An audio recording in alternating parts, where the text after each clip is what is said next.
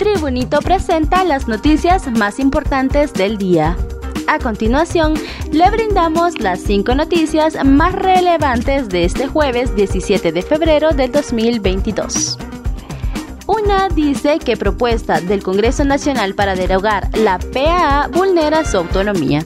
Las autoridades de la Universidad Nacional Autónoma de Honduras consideran que la propuesta presentada en el Congreso Nacional para que se elimine la prueba de actitud académica vulnera la autonomía de ese centro educativo.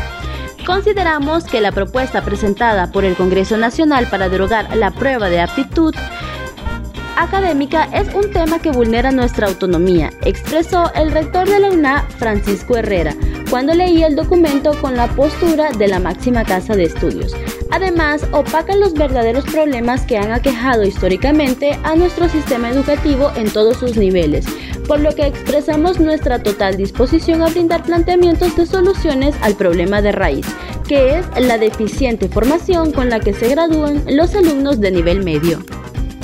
Manuel Zelaya lamenta lo que le está pasando a Jo el expresidente de Honduras, Manuel Zelaya Rosales, lamentó este jueves lo que le está pasando al exgobernante Juan Orlando Hernández, quien enfrenta un proceso de extradición a solicitud de los Estados Unidos.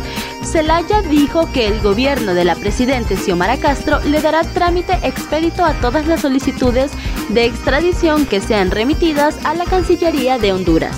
El canciller ha dicho por órdenes de la Presidente que solicitud de extradición que llegue no se va a chinear ni a esconder.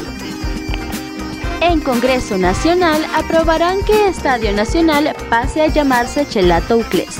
En un acto de reconocimiento póstumo a menos de un año del fallecimiento del recordado maestro José de la Paz Herrera Chelato Uclés, el Congreso Nacional de la República le pondría su nombre al Estadio Nacional al aprobar un anteproyecto de ley presentado ya formalmente por el diputado Harry Dixon. Comisionado de la Policía recomienda reforzar seguridad del juez natural Edwin Ortiz. El comisionado de la policía en condición de retiro, Danilo Orellana, recomendó este jueves reforzar la seguridad del juez natural Edwin Ortiz, designado para la extradición del expresidente Juan Orlando Hernández.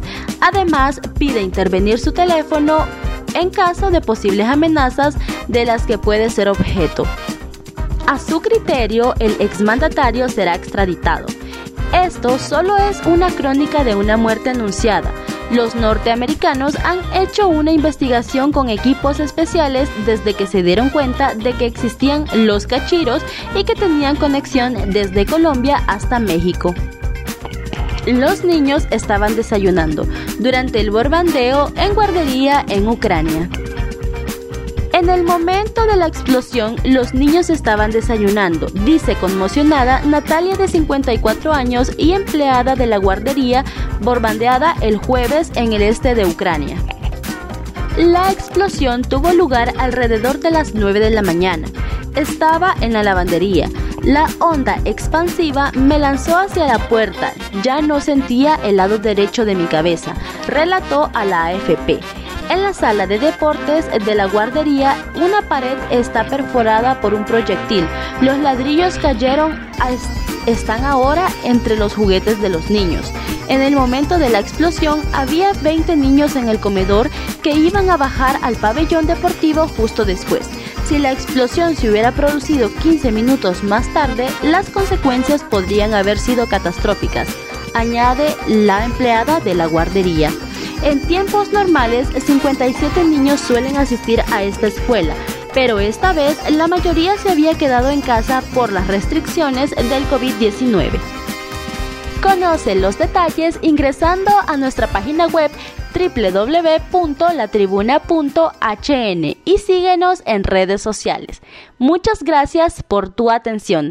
Estas fueron las cinco noticias más relevantes de este jueves 17 de febrero del 2022.